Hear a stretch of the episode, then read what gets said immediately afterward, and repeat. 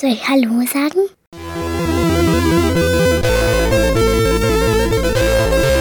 Kais Spielekiste, der Podcast. 30 Tage, 30 Spiele.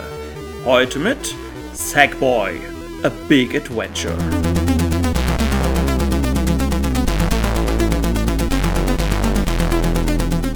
Moin, moin und hallo.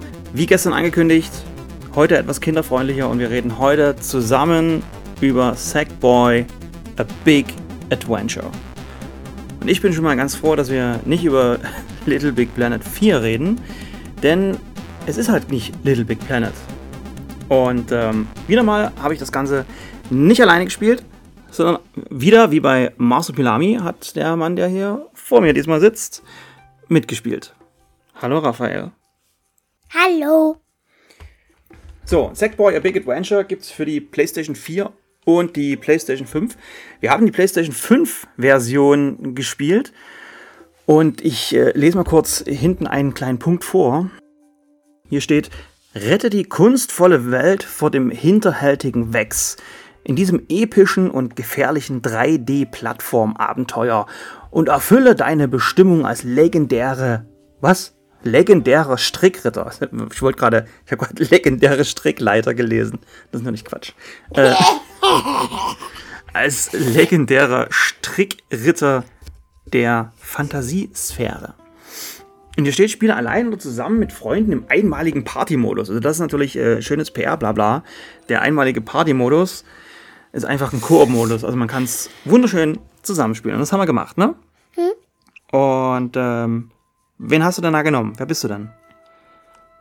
Äh, eine Königin. Habe ich da genommen. Okay.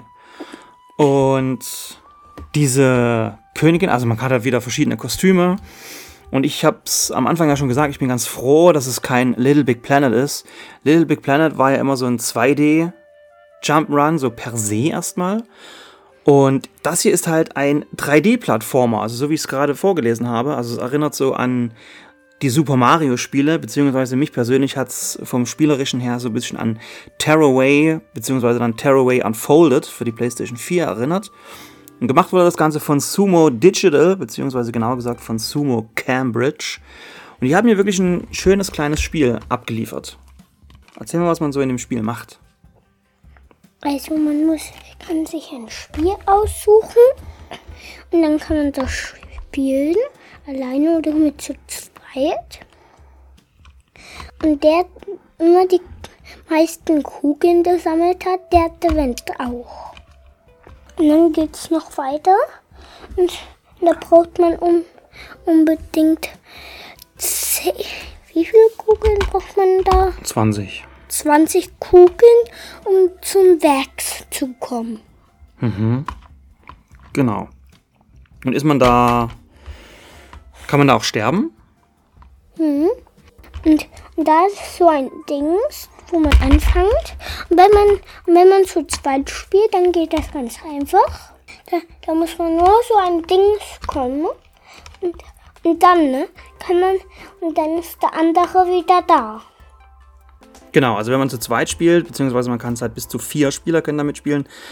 Wenn dann einer stirbt, dann verliert man zusammen ein Leben. Also man hat insgesamt fünf Leben. Wenn einer stirbt, hat man als Gruppe halt nur noch vier. Und dann muss man zu einem Checkpoint kommen und dann ist der andere wieder da. Aber warum stirbt man denn eigentlich? Was kann dann da passieren? Also man kann runterfallen, kann, kann man getötet werden oder, oder man wird von Gegner getötet. Oder Wie macht man die Gegner kaputt? Man muss rausspringen und dann gehen die bumm kaputt. Ja, dann gehen die kaputt. Hm. Wo ich noch drauf hinaus wollte, Little Big Planet war halt immer ein Spiel, das hat gut ausgesehen, es hat mir aber nie so richtig gefallen, weil einfach dieses Springen in Little Big Planet hat sich halt nicht.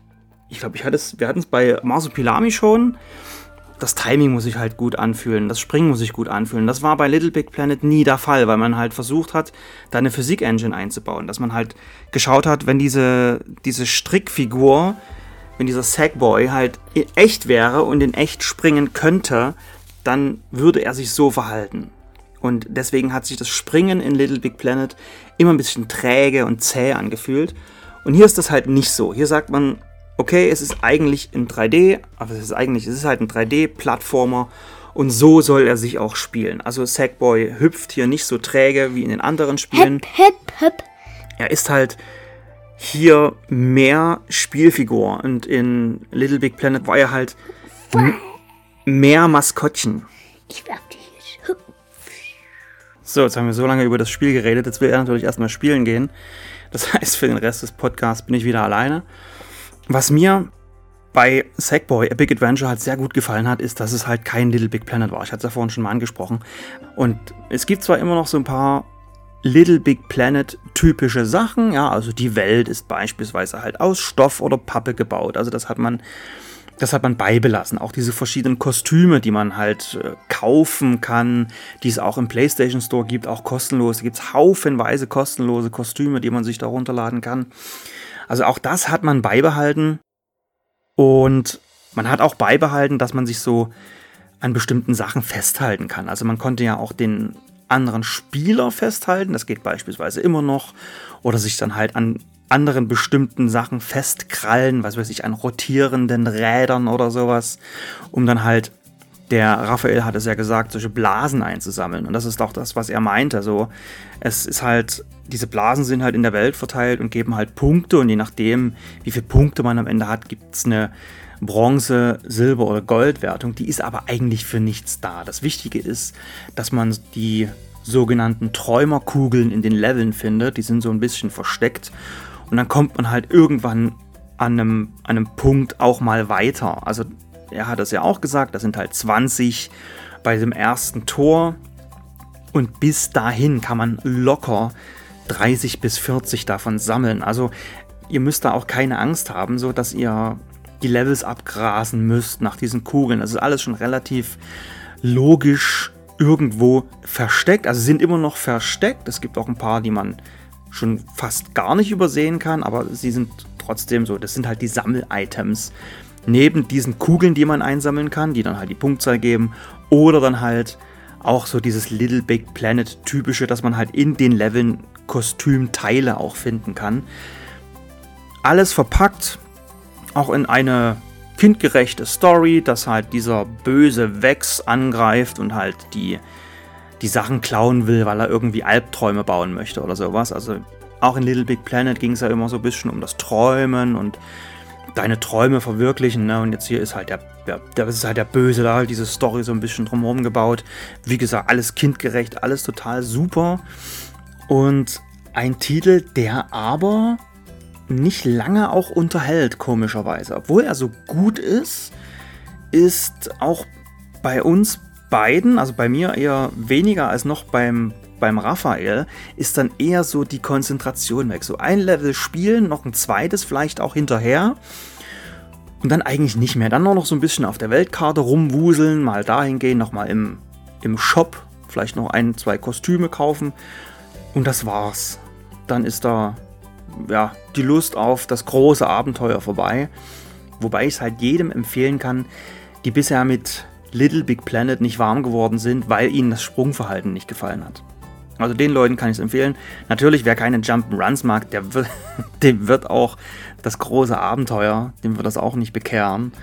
Aber ich fand es ein geiles, geiles Spiel und an der Stelle sage ich schon mal Tschüss und bis morgen.